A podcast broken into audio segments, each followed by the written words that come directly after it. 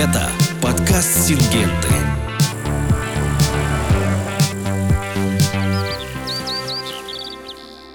Здравствуйте, меня зовут Иван Безбородов, я менеджер по цифровому маркетингу, и вы слушаете подкаст «Сингенты».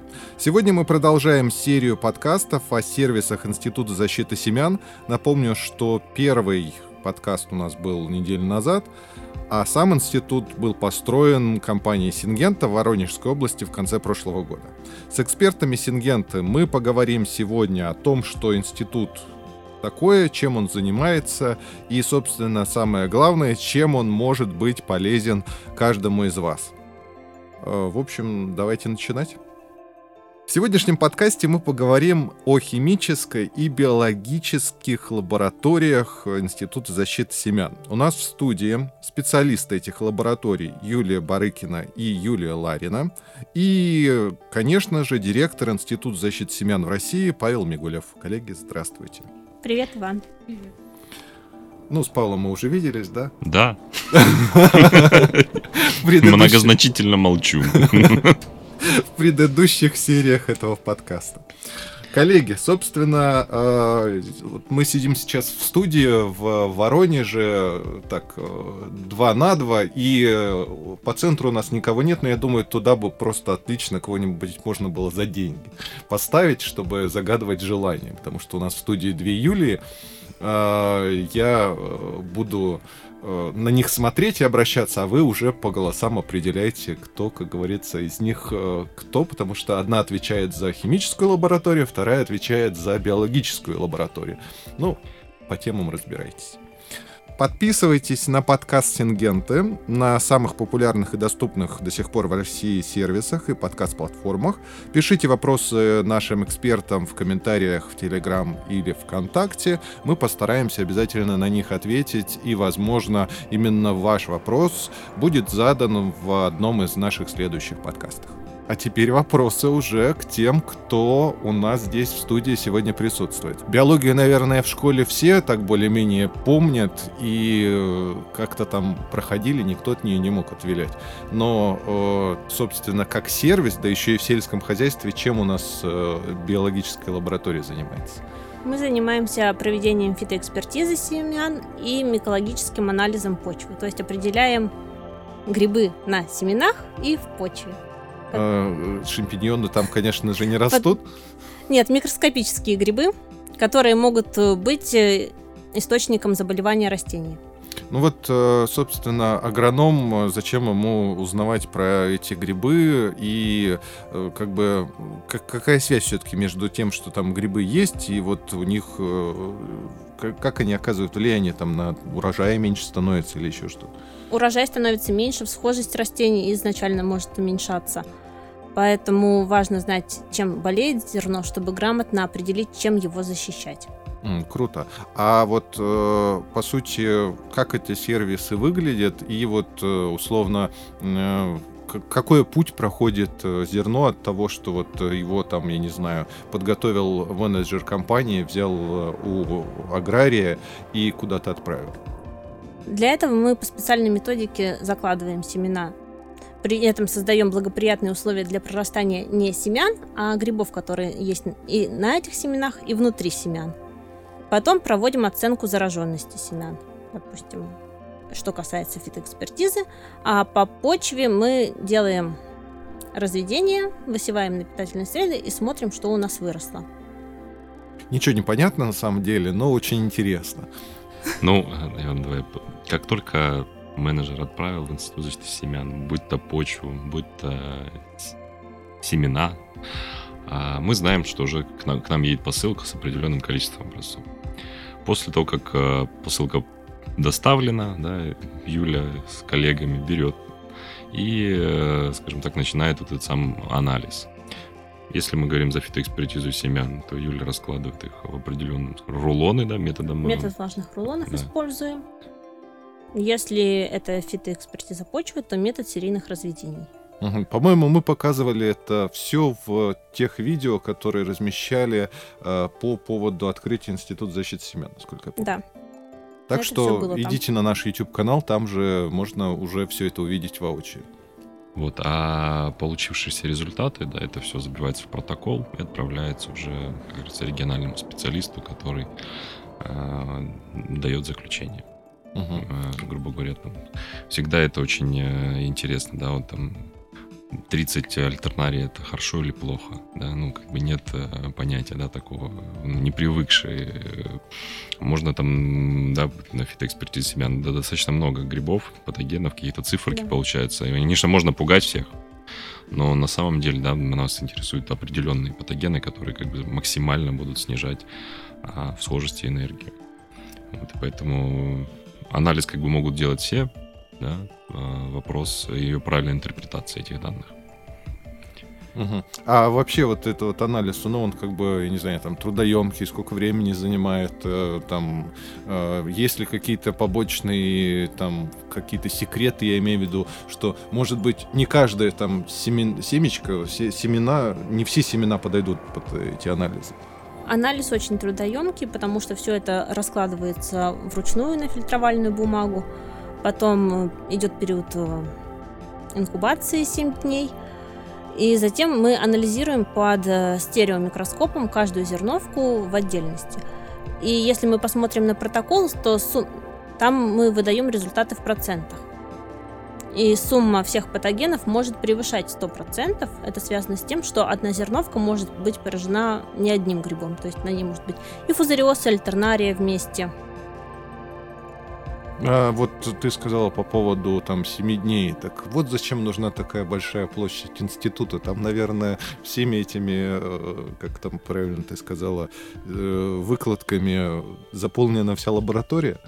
Мы храним их не в лаборатории, у нас для этого специально оборудованная комната, где поддерживаются условия, прописанные по методике. И после чего мы анализируем, собственно. Ну, условно говоря, одной комнаты хватает, да? А, да, в общем-то. У всех шкафы, термошкафы, наверное, как Там э, термостат, а у нас большая комната. стеллажей. Скажем так, это очень большой термостат. Понятно, специальный. Вот чем все-таки институт э, хорош по сравнению с лабораторией. Какие сервисы у нас есть и что мы э, отдаем аграриям, когда эти сервисы проводим? На данном этапе у нас есть фитоэкспертиза зер- зерна и микологический анализ почвы. По результату анализов мы выдаем протоколы, состоящие из двух частей. Первую часть заполняем мы, где отмечаем количество патогенов, которые обнаружили. Вторую часть заполняет региональный технический эксперт, который, уже зная ситуацию у себя в регионе, ситуацию в хозяйстве, выдает заключение, как грамотно подобрать препарат и обработать семена. В общем, таким образом, а, зачем нужны да, эти сервисы, как они будут влиять? Это дает э, дополнительную информацию для принятия решения. Так как сельское хозяйство, безусловно, всегда связано с погодой и частичкой Бога, которая вносит свои изменения, то агрономам всегда не хватает порой качественной информации для принятия решений. И вот эти сервисы как раз-таки помогают разобраться, как мы говорили раньше, какую партию семян мне лучше использовать для посева, да, это делает фитоэкспертиза семян, и насколько говоря, фитопатогенная ситуация у меня в полях, в почве, да, насколько мне нужно увеличить, э, да, либо оставить на прежнем уровне уровень э, защиты самого препарата. Вот это вот, э, если вкратце. После заключения мы видим, что да, у нас там семена с хорошей схожестью, на них есть э, ну, как бы определенный фон, но он не критичен фитопатогенных грибов, да, но проверили почву и поняли, что там э, фузариум зашкаливает. К сожалению, уже в таком случае обойтись, скажем так, базовой защитой ну, не получится. Это будут вызывать большие риски в течение всего сезона ну, следующего. Потому что семена все-таки, да, на них есть какие-то патогены, но при попадании в почву они столкнутся еще с гораздо большим количеством патогенов, которые у нас находятся э, непосредственно в земле, в почве. И в следующие 6 месяцев корневая система будет контактировать со всеми ними. И тут э, выбор, э, правильный выбор препарата для защиты семян как раз таки играет ну, важную роль, чтобы не ошибиться, потому что если там, с фунгицидами, гербицидами, даже если что-то пошло не так, ты можешь еще раз заехать, там, провести обработку, то у тебя есть один шанс подобрать правильно препарат для защиты семян, потому что после посева ты уже, к сожалению, с корневой системой то, что будет происходить под землей, ничего не сделаешь. Мгм. Поэтому перед этим нужно знать да, помимо погоды, сроков сева, норм высева, что я сею, да, какого качества данный семенной материал, болеет, не болеет, будет ли болеть, и в какую почву, как у меня происходит там. Да. У меня почва супрессивная, да, есть э, тенденция на, скажем так, борьбу с патогенами, либо наоборот, э, что очень страшно, когда кроме пеницилла и аспергила там ничего нет, и кажется вроде, ну хорошо, болячек-то нет, да, фитопатогенов нет, уже хорошо, но, к сожалению, почва это баланс всегда, и если у тебя нет говорится, каких-то определенных частей, есть только там один пеницилл аспергил, ничего хорошего не произойдет. Да? Корневая система не будет нормально питаться, э, взаимодействовать э, с почвенным комплексом, потреблять. И да, болезни не будет, но культура скажем, тоже расти не сильно будет э, хотеть. Не раскроет свой Не раскроет потенциал, да. Потенциал урожайности, понятно. Хорошо. А, собственно, давайте перейдем теперь уже к э, химической лаборатории. До этого мы обсуждали биологические сервисы, точнее, сервисы биологической лаборатории. По химической лаборатории... Здесь только семена. Мы оцениваем качество обработки семян. А, то есть определяем такие анализы, как э, точное количество действующего вещества на семенах, определяем пыльность семян, там, массу тысячи и другие анализы. А можем определить, какой протравочной техникой была сделана обработка? К сожалению, нет. Именно мы не сможем посмотреть, каким именно оборудованием была совершена обработка семян. Мы можем только посмотреть, а, чем именно обработали, что это за действующие вещества.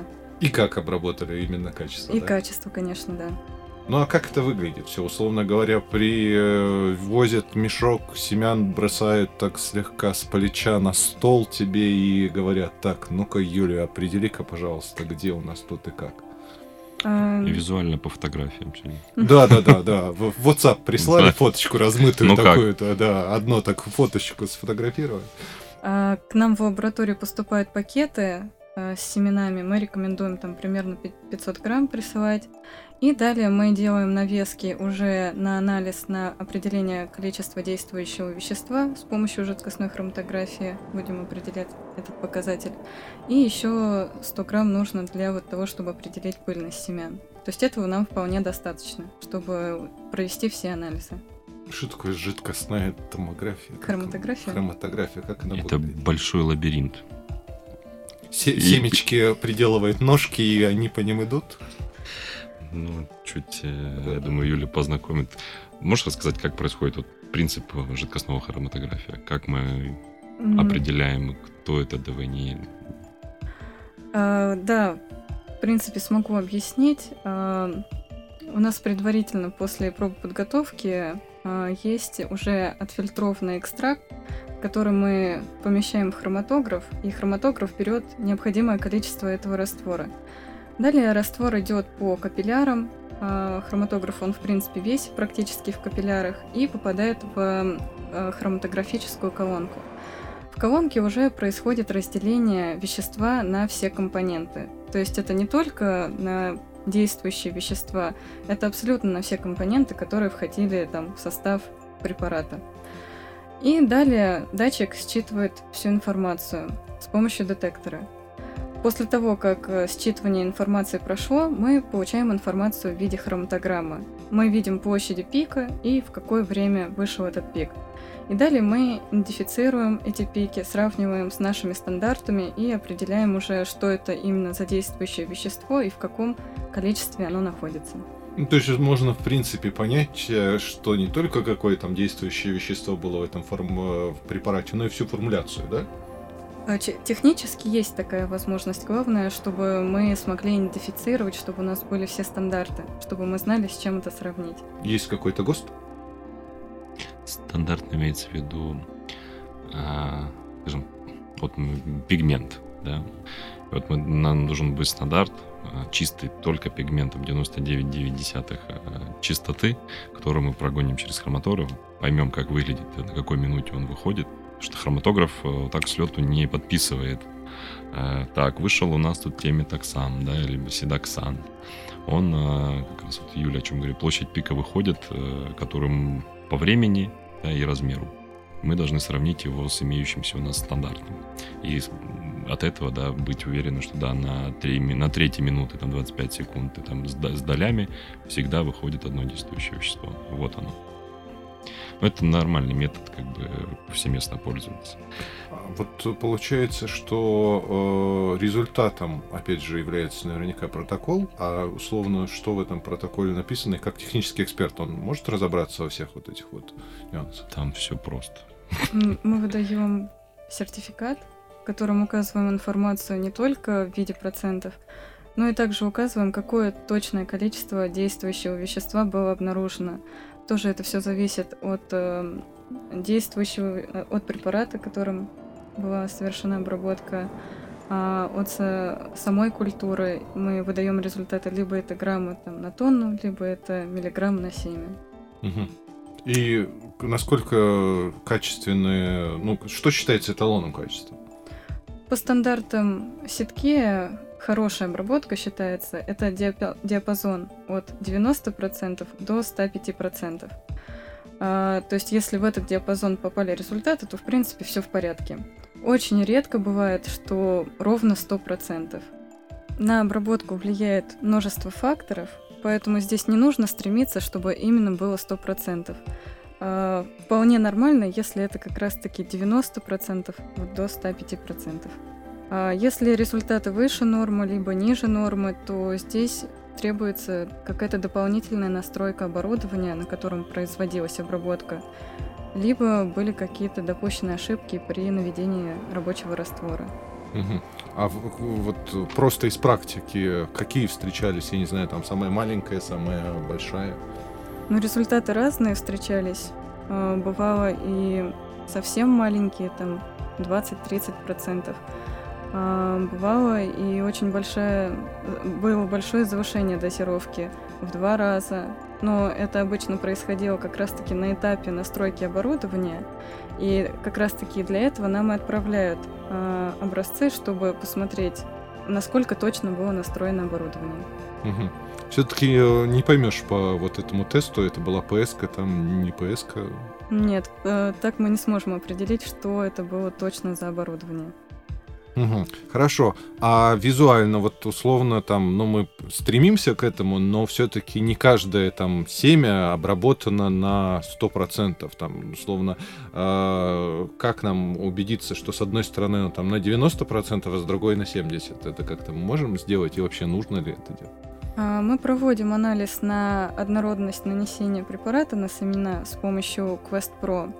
Но мы можем с помощью него просто визуально посмотреть, насколько равномерно нанесен окрас. Мы не сможем сказать точно, какое количество действующего вещества там содержится, сколько это в процентах.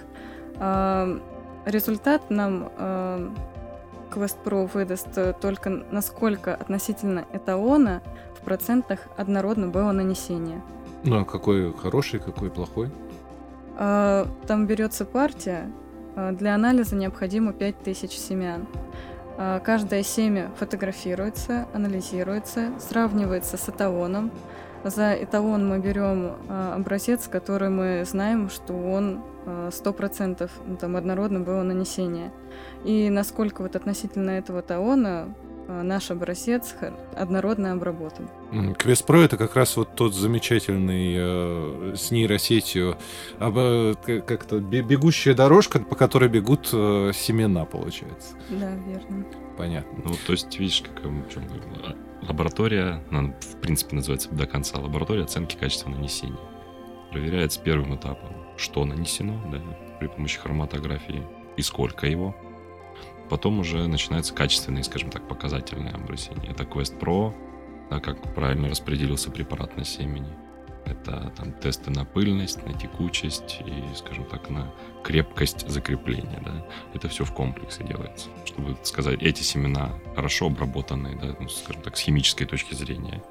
А эти там на 70% необходимы 5-6 тестов, которые дадут полную картину для все ли семена нужно и проверяются сейчас на вот полный комплекс этих э, тестов или нет? Нет, э, обычно хватает э, самых популярных, да, то есть если это регулярно, как Юля сказала, например, там запускается производство, да, семенная линия, Вначале э, делаются настройки, да, присылаются какие-то образцы. Если предприятие изменилось, э, скажем, рецепт, да, там раньше обрабатывали только препаратом, а в этом году хотят добавить еще микроудобрение, микроудобрение да, тогда да, нужно еще раз проверить все показатели, потому что ну, дополнительные компоненты в баковую смесь могут по-разному, скажем так, влиять на обработку.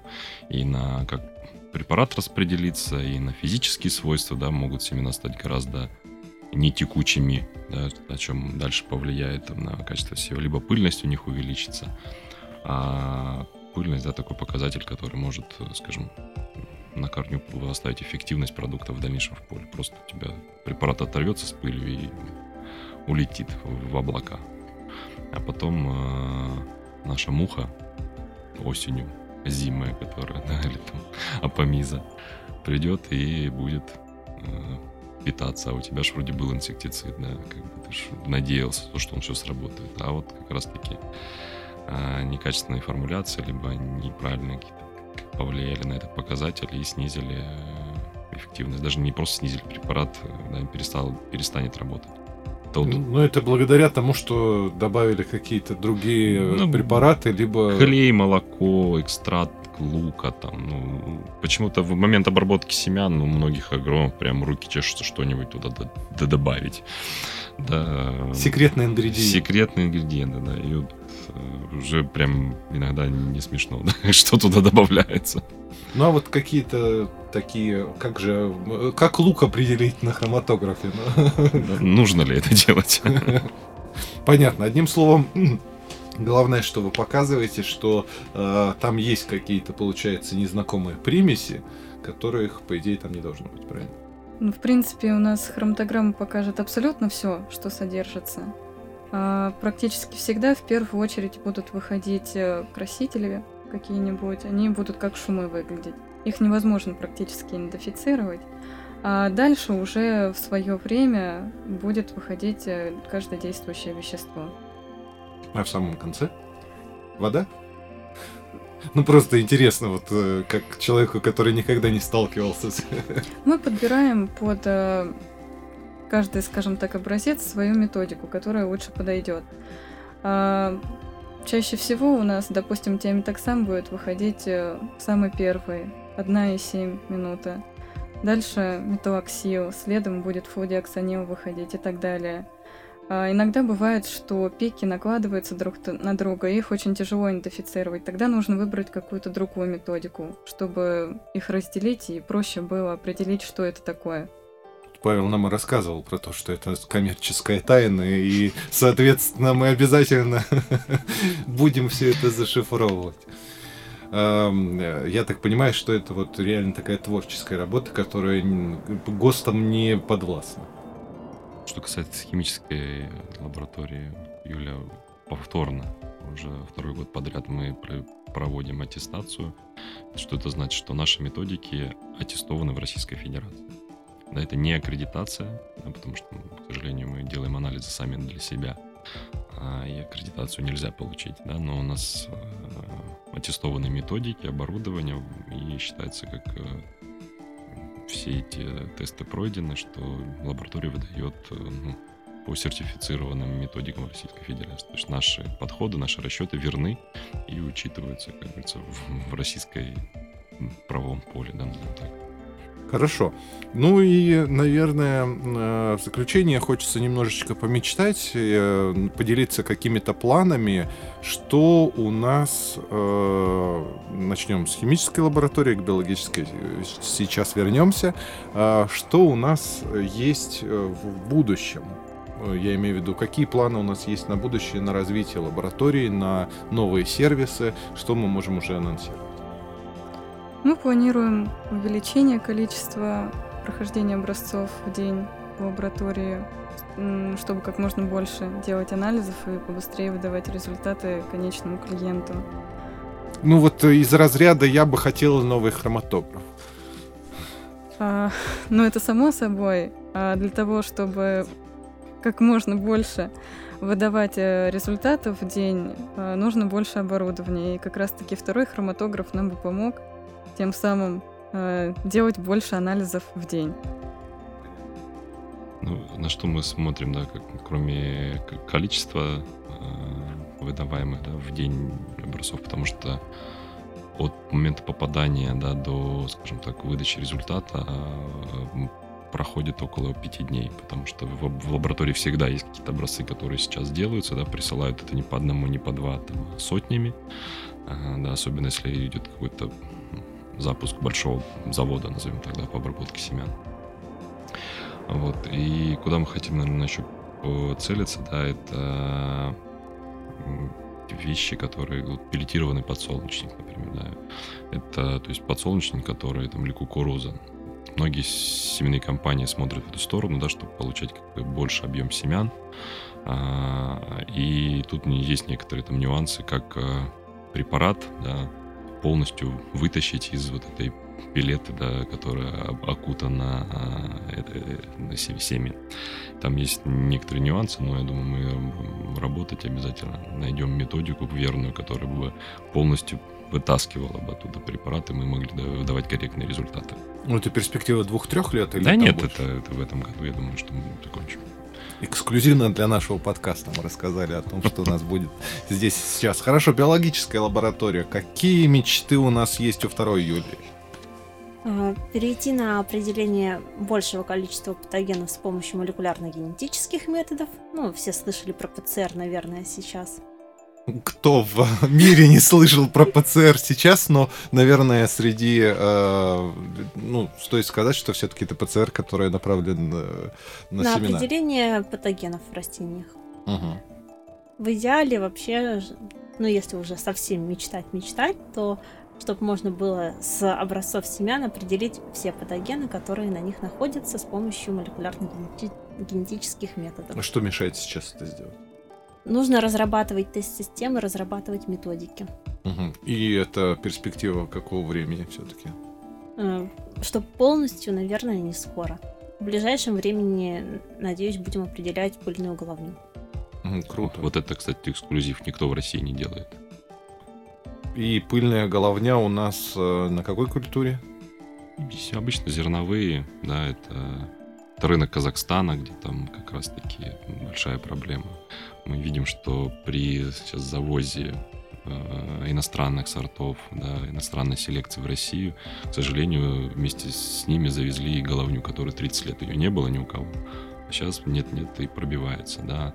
Это, конечно, критично для и, там, яровых пивоваренных ячменей, ну, в принципе, для семенного материала. А, поэтому вот с головней есть, как говорится, потребность такая побыстрее это все начать делать. А то, о чем говорит Юля, да, ну представьте, что пришли, куда мы хотим попасть, пришли нам образец, там Юля тут не, не раскладывает, да, как она говорила, там, рулон, а засыпала в приборчик, нажала кнопки, условно, он нам выдал семена или там почва а, с вот с такими-то патогенами, да.